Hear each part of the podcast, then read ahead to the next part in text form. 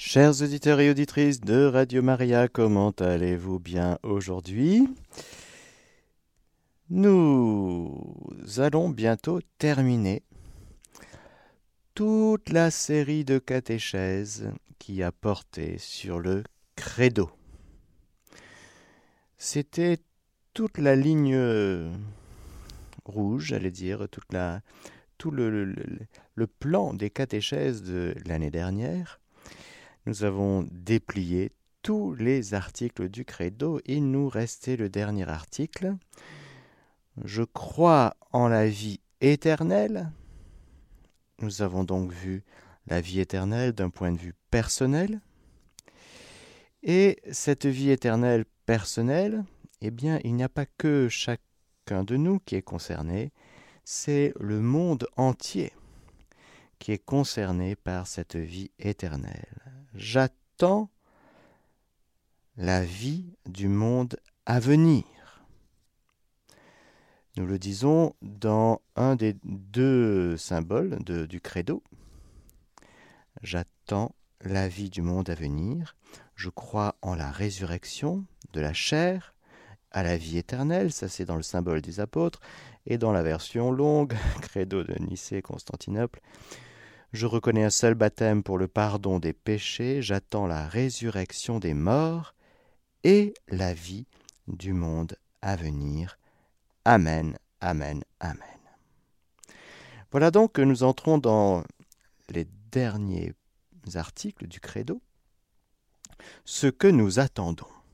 Nous allons donc parler de l'attente, de la foi catholique sur cette attente, et bien sûr de notre espérance. Confions cette catéchèse à la Vierge Marie. Je vous salue Marie, pleine de grâce. Le Seigneur est avec vous. Vous êtes bénie entre toutes les femmes, et Jésus, le fruit de vos entrailles, est béni.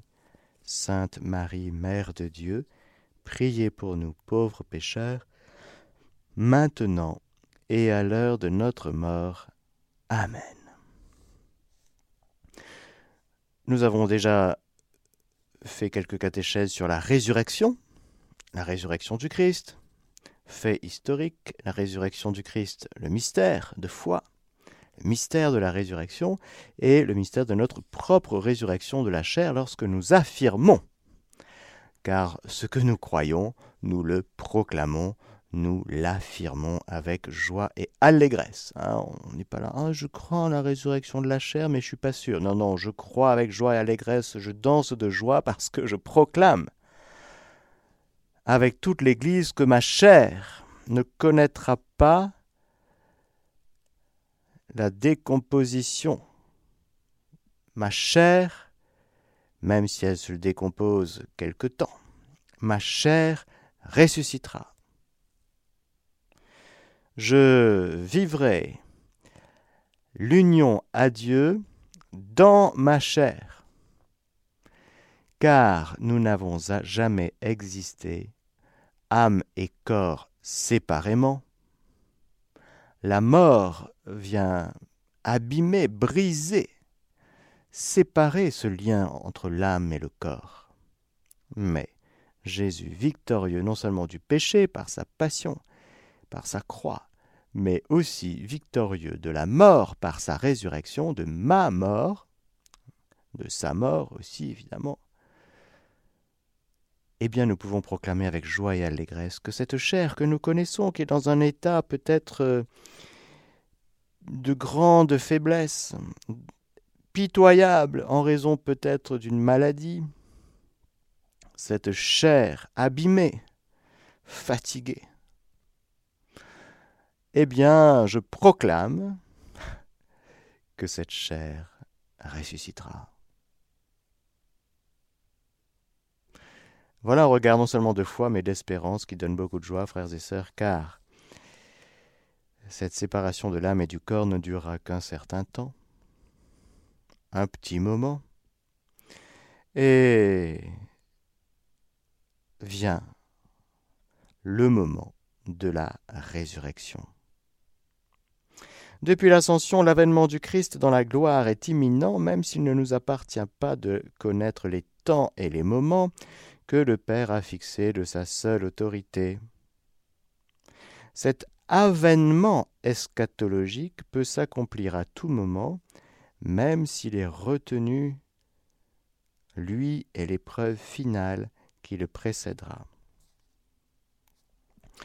Il y a donc dans notre euh, foi et notre espérance chrétienne, frères et sœurs, non seulement la foi en la résurrection de la chair, qui sera un événement, un avènement, qui précédera ce que nous appelons la venue de Jésus dans la gloire, avec le jugement universel.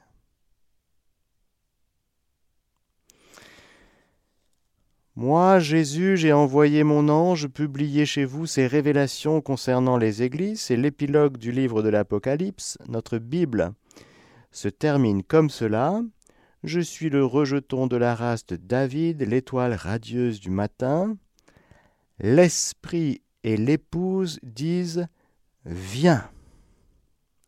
Que celui qui entend dise Viens et que l'homme assoiffé s'approche, que l'homme de désir reçoive l'eau de la vie gratuitement.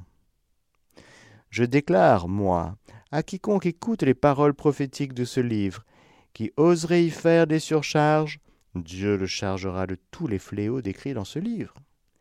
Et qui oserait retrancher aux paroles de ce livre prophétique, Dieu retranchera son lot de l'arbre de vie et de la cité sainte décrit dans ce livre. C'est très sérieux. Le Seigneur a pris la peine de révéler ces choses à Saint Jean dans l'Apocalypse pour nous. Et malheur à nous si nous retranchons la parole de Dieu, si nous la diminuons, si nous la falsifions, si nous la travestissons, en y mettant des surcharges ou en enlevant des choses le garant de ces révélations l'affirme. Oui, mon retour est proche. Amen. Viens, Seigneur Jésus, que la grâce du Seigneur Jésus soit avec vous tous, avec tous. Amen. Voilà que c'est magnifique d'ailleurs. La Bible se termine par un cri. Elle avait commencé par le mystère de la création, au commencement. Et elle se termine par Amen.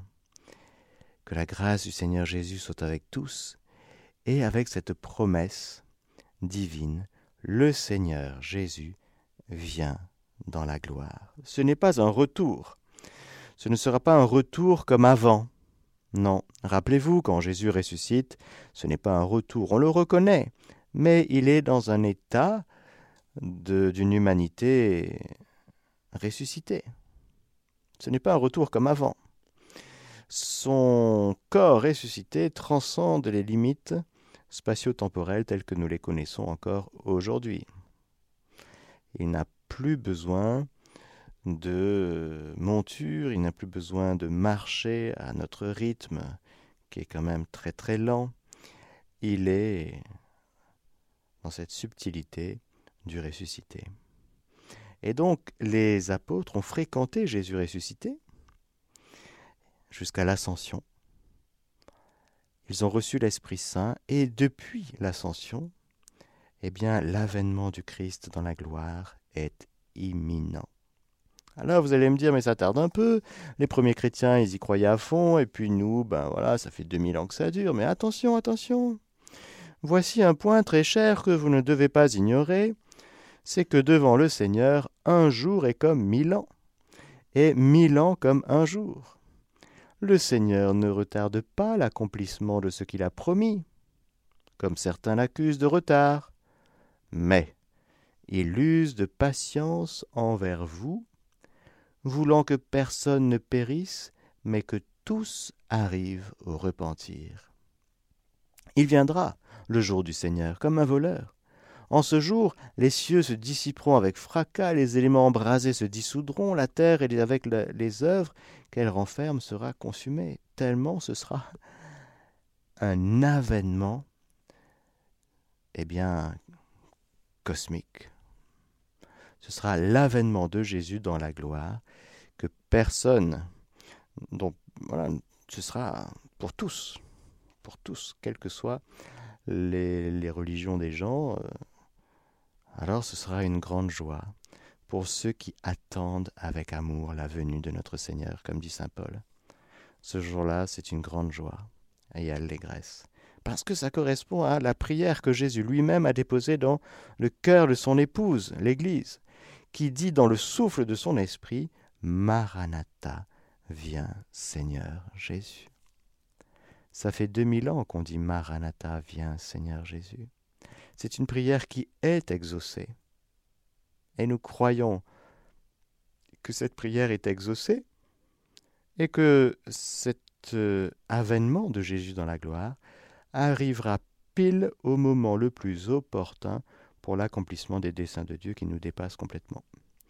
Donc il faut qu'on soit très libre par rapport au temps, aux dates, euh, aux moments, très très libre parce que il ne nous appartient pas de connaître les temps et les moments que le Père a fixés de sa seule autorité. Nous pouvons voir quelques signes des temps, oui, bien sûr. Mais ce serait une erreur et une distraction que de se focaliser dans ce qu'on a compris. Parce que quand on est devant ce qu'on comprend, eh bien, on est dans le segment de ce qu'on a compris, qui est toujours très court. Alors quand on est devant Dieu et devant l'immensité de son mystère, on est très libre, c'est léger, c'est vaste et on est très heureux. Très heureux parce que les cœurs pauvres chantent, ils exultent, ils dansent, parce qu'ils sont du côté de Dieu qui fait ce qu'il a à faire à chaque instant.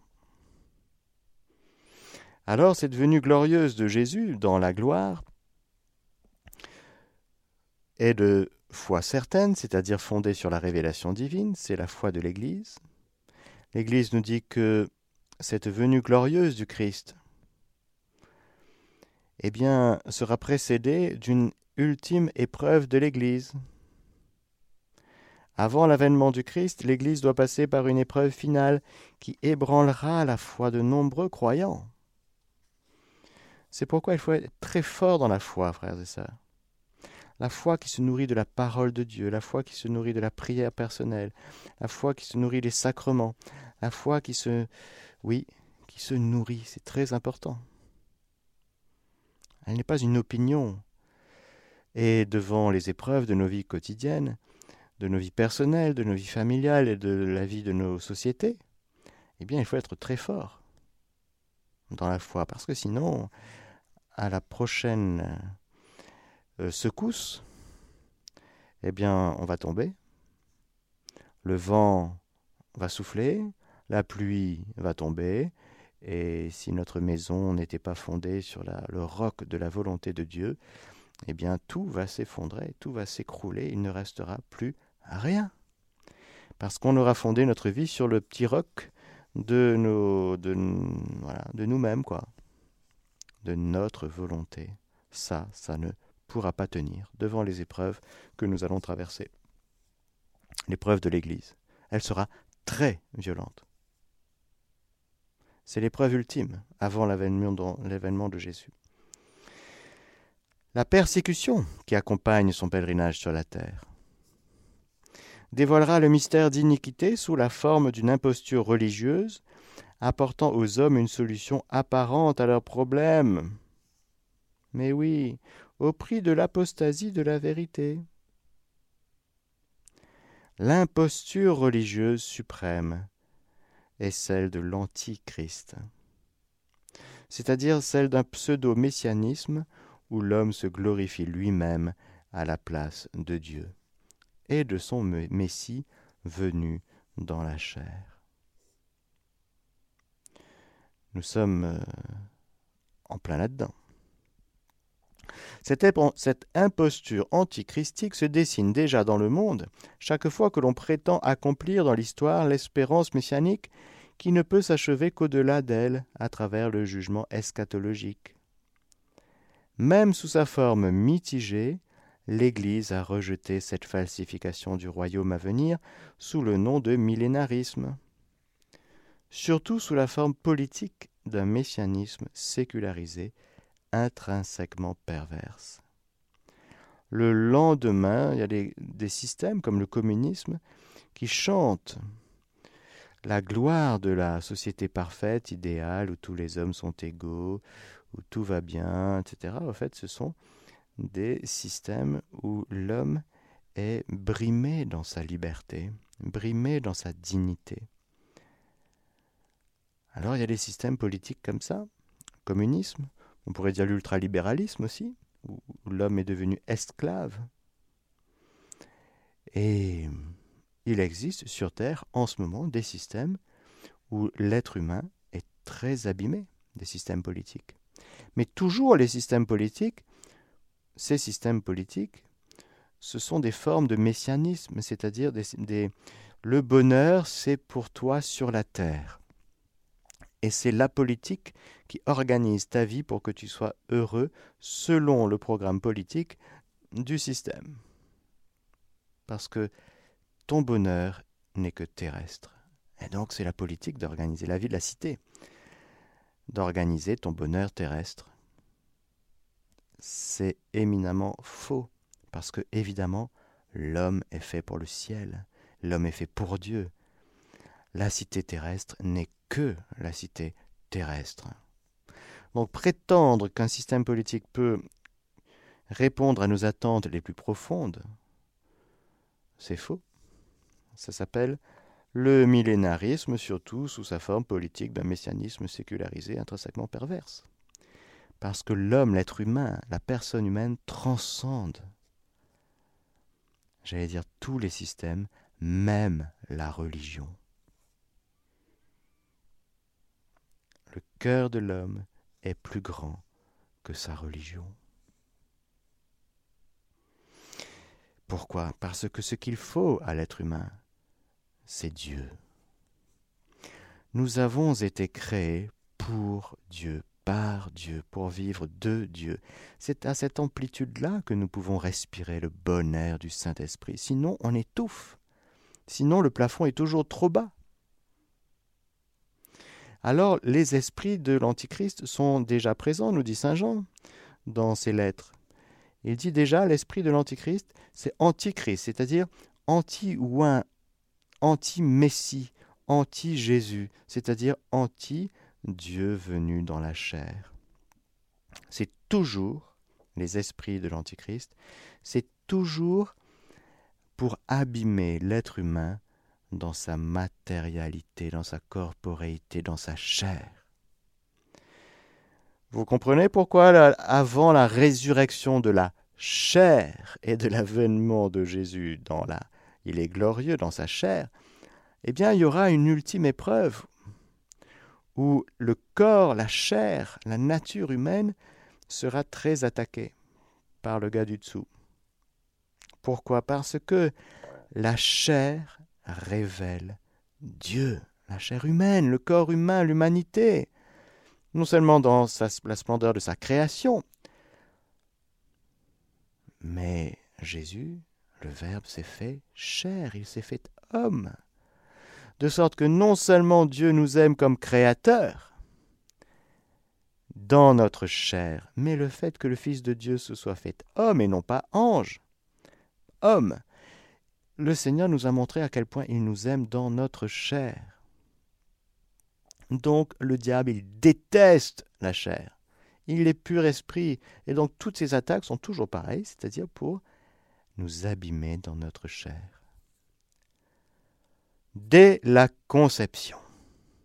Dès que nous arrivons dans le sein maternel, il se déchaîne. C'est quand même fou ça. On ne peut pas arriver, on peut plus. Non, non, non, il y a des attaques. Au-delà de l'aspect personnel vécu par les personnes confrontées à l'avortement. Quand un pays, quand des systèmes politiques prônent l'avortement, non seulement légalise, mais le prône, et certains veulent même mettre ça comme un droit constitutionnel. Ça vient d'où ça? Ça vient de Dieu? Ben non. Ça vient d'où? C'est signé. Enfin, c'est clair comme l'eau de roche. Qui veut développer une société avec l'enlèvement des tout petits dans le sein maternel? Qui fait ça? Sinon l'esprit de l'Antichrist.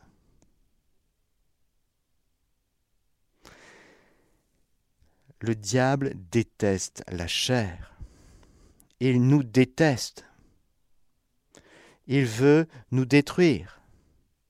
Alors il s'attaque aux plus faibles, bien sûr, parce que déjà défaite dans notre nature humaine, nous sommes fragiles. Le diable déteste la fragilité. Il déteste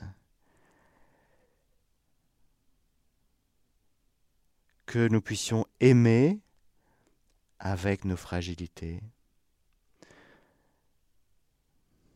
Alors si nous pouvons éliminer les trisomiques dès le sein maternel, comme ça, hein, si nous pouvons éliminer les handicapés, hein, si nous pouvons éliminer les personnes âgées qui ne servent plus à rien, c'est l'anti-Christ, c'est-à-dire celui qui est venu dans notre chair pour nous sauver, pour nous glorifier, pour nous amener jusqu'à la résurrection de la chair. Rappelez-vous le massacre des innocents. Le petit bébé Jésus est là et ça déchaîne les l'enfer tout entier.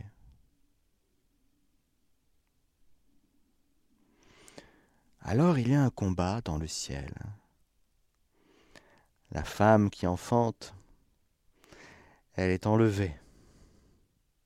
Elle est dans son refuge, et l'enfant mâle qu'elle a enfanté aussi. De sorte que le dragon ne peut rien contre elle. Mais il se déchaîne contre sa descendance. Il est dit dans l'Apocalypse, comme dans la Genèse. Genèse 3.15, le Seigneur annonce au soir de la chute la défaite du diable mais il annonce la violence du combat entre la femme et sa descendance et le serpent et sa descendance. C'est extrêmement violent. Ça fait des victimes. Voilà que l'Église qui porte en elle le Fils de Dieu fait chair, vous comprenez les grandes attaques contre l'Eucharistie, contre la réalité du corps eucharistique de Jésus.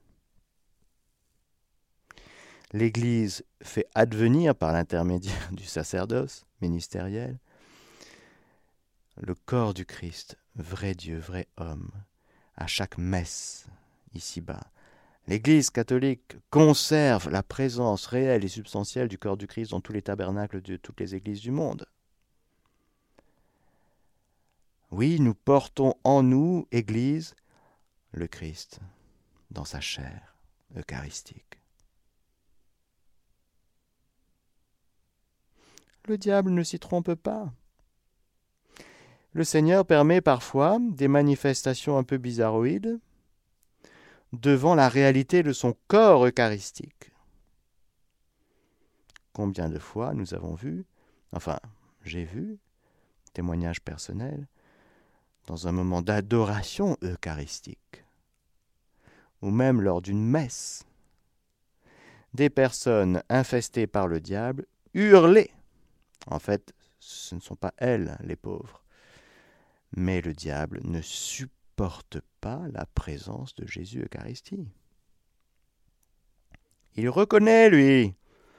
Alors, parfois, il y a les chrétiens, enfin les catholiques, qui ont un peu de mal avec la, la foi en, euh, de Jésus, la, foi en la présence réelle de Jésus dans l'Eucharistie. Et eh bien, parfois, le Seigneur permet quelques manifestations comme ça pour nous réveiller aussi. Ils vont dire, lui, lui il y croit, lui, le gars du dessous. Lui, me reconnaît, lui. Lui, sait faire la différence entre une hostie consacrée et une hostie non consacrée. Parce que quand l'hostie est consacrée, c'est vraiment Jésus qui est là. Point. C'est vraiment Jésus qui est là. Et Jésus peut continuer son œuvre d'exorcisme, de délivrance, de libération, à travers les ministres envoyés pour cela, à travers la présence de son corps eucharistique. L'ultime épreuve de l'Église, la foi de l'Église. Donc il nous faut tenir dans la foi, parce que l'épreuve finale qui ébranlera la foi de nombreux croyants. Cette foi de l'Église, elle a c'est évidemment tout le credo que nous sommes en train de terminer dans cette catéchèse. Il faut tout tenir dans l'unité. Encore une fois, avec joie et allégresse. Il ne faut rien retrancher. Attention, Jésus l'a dit dans la fin de l'Apocalypse. Tu retranches rien, tu rajoutes rien, tu surcharges pas. Non, non, non. Ma parole est vérité. Quand je dis quelque chose, ça se fait. Donc tu ne trafiques pas la parole de Dieu, tu la falsifies pas, tu la transformes pas, non, non. La parole de Dieu, elle est pure, elle est sans alliage. Donc quand tu reçois une parole de Dieu, quand tu y crois, quand cette parole, quand tu y consens, quand tu l'accueilles avec foi, avec amour, eh bien tu permets à cette parole de déployer toute la force de sa vigueur dans ta vie. Si tu dis oui, mais, ben, tu trafiques la parole de Dieu en n'y croyant pas à 100%. Alors, l'Église n'entrera dans la gloire du royaume qu'à travers cette ultime Pâque où elle suivra son Seigneur dans sa mort et sa résurrection. Le royaume ne s'accomplira donc pas par un triomphe historique de l'Église, selon un progrès ascendant, mais par une victoire de Dieu sur le déchaînement ultime du mal, qui fera descendre du ciel son épouse. Le triomphe de Dieu sur la révolte du mal prendra la forme d'un jugement du jugement dernier, après l'ultime ébranlement cosmique de ce monde qui passe. voilà, magnifique. Frères et sœurs, Jésus nous en, parle, nous en a parlé dans ses évangiles. Vous reprenez par exemple le chapitre 24 de l'Évangile selon saint Matthieu. Jésus est sur le mont des Oliviers et il nous parle de la fin des temps. Mais il est tranquille, hein il n'y a pas de panique, il n'y a jamais de panique. C'est toujours paisible, c'est toujours vrai, c'est toujours euh, lumineux. Il n'y a jamais de panique. Donc il n'y a aucune raison d'avoir peur. Et à chaque fois que Jésus parle du futur, même des choses euh, terrifiantes, fléaux, euh, guerre, etc., il dit, mais relevez la tête hein, quand vous verrez ces choses arriver. Il dit pas, euh, enterrez-vous, ayez très très peur. Non, non. Il dit, relevez la tête. Relevez la tête votre rédemption approche. Et donc, n'ayons pas peur. Lorsque nous parlons de l'avenir, de l'avenir de l'Église, de l'avenir de sur cette terre, la, la chose à préciser tout de suite, c'est pas de peur. Pourquoi? Parce que la peur vient du diable. C'est une conséquence du péché, la peur. J'ai eu peur, j'ai entendu tes pas dans, mon le jardin, et j'ai eu peur, je me suis caché. Mais pourquoi t'as eu peur? Bah Parce que t'as désobéi. Bah oui. Si tu étais resté dans la grâce, tu n'aurais jamais eu peur de quoi que ce soit. Alors, frères et sœurs, lorsque nous abordons cet euh, dernier article de foi, il faut vérifier si ça nous met en insécurité, euh, si nous avons peur, si nous partons dans l'imaginaire, ou là là, qu'est-ce qui va se passer, ou bien si nous sommes tranquilles. si nous sommes dans la Parce que ce dont nous parlons, c'est de la victoire de Dieu, de ce Dieu qui règne et qui va faire advenir son règne sur la terre comme au ciel. Jésus en parle à plusieurs mystiques, bien sûr, dans beaucoup, beaucoup, beaucoup, beaucoup de, prophéties, certaines approuvées par l'Église, d'autres pas encore. Mais le Seigneur nous prépare. Et c'est clair que nous sommes dans un temps de transition. C'est d'ailleurs très intéressant d'entendre un petit peu le vocabulaire. Le vocabulaire de l'époque, tout le monde parle de transition. Transition énergétique, transition écologique, transition, transhumanisme. On sent bien qu'on est en phase de transition, oui, en effet. Ça, c'est à, à certains niveaux, si vous voulez. Mais au niveau le plus profond, le Seigneur est en train de nous faire basculer dans la venue, l'avènement de son règne. Alors, comme il dit à un moment donné dans le livre du ciel à Luisa Picaretta, pour renouveler le monde, il est impératif que cette purification passe par euh, voilà, des, des, tremblements de terre. C'est normal, parce que, frères et sœurs, le monde gît sous le pouvoir du mauvais. Le diable a conquis trop de territoire chez les êtres humains, dans les familles, les sociétés, les organisations, les politiques. Sur cette terre, il a ses pouvoirs, il a son pouvoir. Il a bientôt fini. Ses jours sont comptés. Il se déchaîne comme on dit, parce qu'il sait que ses jours sont comptés, il n'en a plus pour longtemps. Et alors, au milieu de tout ça, qu'est-ce que le Seigneur fait? Ben, Il est le victorieux, il est l'alpha et l'oméga. Et donc, il travaille beaucoup plus profondément qu'à la superficie des choses. Il travaille le cœur de l'homme. Lui aussi travaille à la transition alors non pas énergétique, écologique, tout ce que vous voulez, il nous travaille pour que nous soyons saints et immaculés en sa présence, pour que le jour de sa venue, il nous trouve en tenue de service, en état de grâce. Veillez et priez. Nous pouvons reprendre toutes les paraboles, car encore une fois, Jésus a beaucoup parlé de sa venue. Et à chaque fois qu'il nous parle de sa venue, jamais il nous donne de date, à la limite, il nous dit soyez attentifs aux signes des temps, mais surtout, veillez et priez. Car vous ne savez ni le jour ni l'heure. Et j'étais heureux de trouver un jour, en lisant dans le livre du ciel de Louisa Picaretta, Louisa qui pose la question, mais Jésus, tu parles le règne de ta divine volonté, etc. C'est magnifique, c'est super. mais bon sang, quand est-ce que ça va arriver Hein? Et Jésus de ne pas répondre à la question. Il a très bien compris, il sait très bien, il connaît notre curiosité. C'est distractif la curiosité de la question du quand, des moments. Il ne vous appartient pas. Mais vous, vous n'êtes pas idiot, vous avez des antennes. Bon, vous réalisez bien qu'on est dans un kairos, quand même.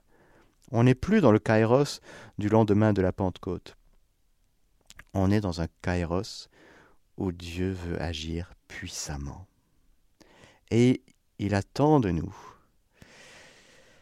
cette espèce de Maranatha. Viens, Seigneur Jésus, ce cœur de l'épouse assoiffé. L'esprit et l'épouse disent Viens.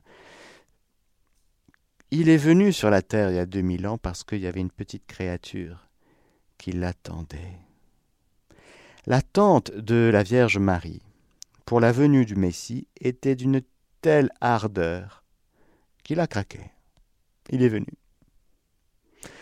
Il faudrait que l'attente de l'Église, son épouse, sur cette terre, soit si ardente qu'il craque et qu'il dise J'arrive parce que tu m'attends avec amour.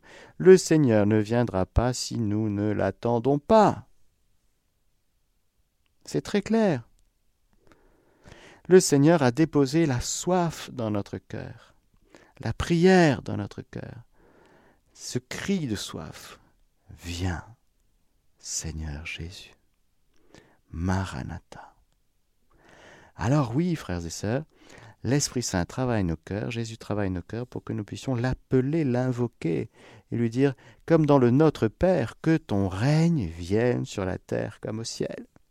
Ça fait 2000 ans qu'on dit ça.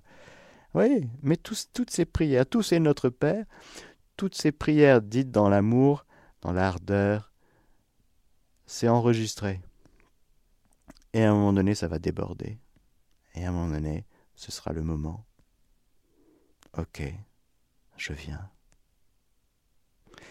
Peut-être, frères et sœurs, que les épreuves, l'épreuve ultime de l'Église, ce sera l'occasion pour nous, dans l'Église, de crier, de dire Seigneur, en fait, c'était de toi qu'on voulait vivre, non pas des projets pastoraux, non pas pour devenir une église verte, une paroisse verte, ben non, mais une paroisse de Jésus, une église de Jésus. Ah oui, ça c'est mieux. Ah oui, on s'était on s'était un peu hmm, c'était un peu mélangé nos projets, on était dans nos trucs. En fait, on avait soif que de toi. On avait soif que de toi, Jésus. Alors ça passe par une purification parce que nous sommes riches de nos idées, nous sommes riches de nos projets, nous sommes riches de nos idées sur l'Église, mais en fait, c'est l'Église de Jésus. Et c'est Jésus qui purifie son Église. Et c'est son œuvre. Et nous sommes d'accord, Seigneur, pour que tu purifies ton Église, que tu nous purifies la purification a pour but d'être recentré sur l'essentiel, de quitter toutes nos distractions, ce qui nous disperse, pour être centré sur l'unique nécessaire. Marthe, Marthe, tu t'agites. Tu t'inquiètes pour beaucoup de choses. Marie a choisi la meilleure part, elle ne lui sera pas enlevée. Et puis il y a les vierges sages et les vierges folles. Pourquoi tu n'as pas pris d'huile avec tes lampes? Tu savais qu'il venait, tu t'es mis en posture, Dieu et le Seigneur viendra. Alors l'époux va arriver, et pourquoi tu prends pas ton huile? Pour la lampe. Si tu n'as pas d'huile, tu peux pas avoir de lampe pour la nuit, parce qu'il vient dans la nuit. Alors il faut de l'huile. Les épreuves de purification, même dans nos vies, c'est pour retrouver l'huile, c'est pour retrouver l'onction. On s'est détourné de l'onction du Saint-Esprit. Et on s'est mis dans des trucs qui n'ont plus rien à voir avec l'onction du Saint-Esprit. Alors il faut retrouver ça. Les épreuves nous aident. Les épreuves que le Seigneur permet dans nos vies, ce sont des appels à retourner, à revenir. Reviens dans l'onction. Reviens dans le Christ. Et rappelons-nous tout ce que dit Jésus aux, églises, que celui qui a les oreilles qu'il entende ce que l'Esprit dit aux églises. Oui, tu m'as aimé, mais j'ai contre toi que tu as oublié ton premier amour. T'es parti dans des trucs. Hein? Tu m'as oublié. Bon, c'était pas inintéressant tes trucs. Mais c'était pas ce que je voulais, c'était pas moi. C'était autre chose. Reviens à moi. Le Seigneur Jésus veut que nous revenions à lui. Pour que cette Église, comme dira Ratzinger en 1971, quelques années après le Concile, il, avait, il a écrit des très belles choses sur l'eschatologie, c'est-à-dire sur les temps de la fin. Il a dit, vous savez, l'Église de demain, ce sera une Église peut-être un peu plus pauvre, plus petite, mais centrée sur Jésus.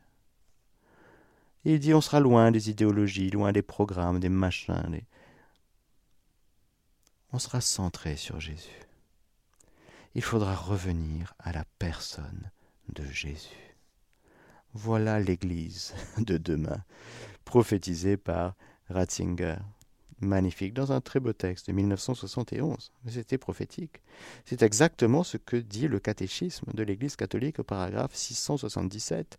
L'Église n'entrera dans la gloire du royaume qu'à travers cette ultime Pâque, où elle suivra son Seigneur dans sa mort et sa résurrection. Il faudrait peut-être rajouter l'ascension aussi. Et la Pentecôte, parce qu'il y aura une Pentecôte il y aura une Pentecôte d'amour, il y aura une, une effusion du Saint-Esprit comme jamais on a vécu encore. Le royaume ne s'accomplira donc pas par un triomphe historique de l'Église selon un progrès ascendant, mais par une victoire de Dieu sur le déchaînement ultime du mal qui fera descendre du ciel son épouse. Le triomphe de Dieu sur la révolte du mal prendra la forme du jugement dernier, après l'ultime ébranlement cosmique de ce monde qui passe. Nous voyons donc, ce qu'il nous reste à voir, c'est le, le, jugement dernier et l'espérance des cieux nouveaux et de la terre nouvelle. Mais je vais m'arrêter là aujourd'hui. C'était pour introduire cette magnifique avenir qui nous attend. Notre avenir, frères et sœurs, si ce n'est pas Jésus, ça va être compliqué. Si nous sommes dans une posture de regarder notre futur que à travers des regards qui ne sont qu'humains, ça va être compliqué. Mais si notre avenir, c'est lui, je suis celui qui est, qui était et qui vient, je peux vous garantir que lorsqu'il vient, ce sera que du bonheur. Parce que si on l'attend, quelle joie de recevoir, d'accueillir celui qu'on attend avec amour. Maranatha, viens Seigneur Jésus. Je vous donne la bénédiction du Seigneur, que le Seigneur Tout-Puissant vous bénisse, le Père, le Fils et le Saint-Esprit. Amen. Chers auditeurs de Radio Maria, c'était la catéchèse du Père Mathieu que vous pouvez réécouter en podcast sur notre site internet www.radiomaria.fr.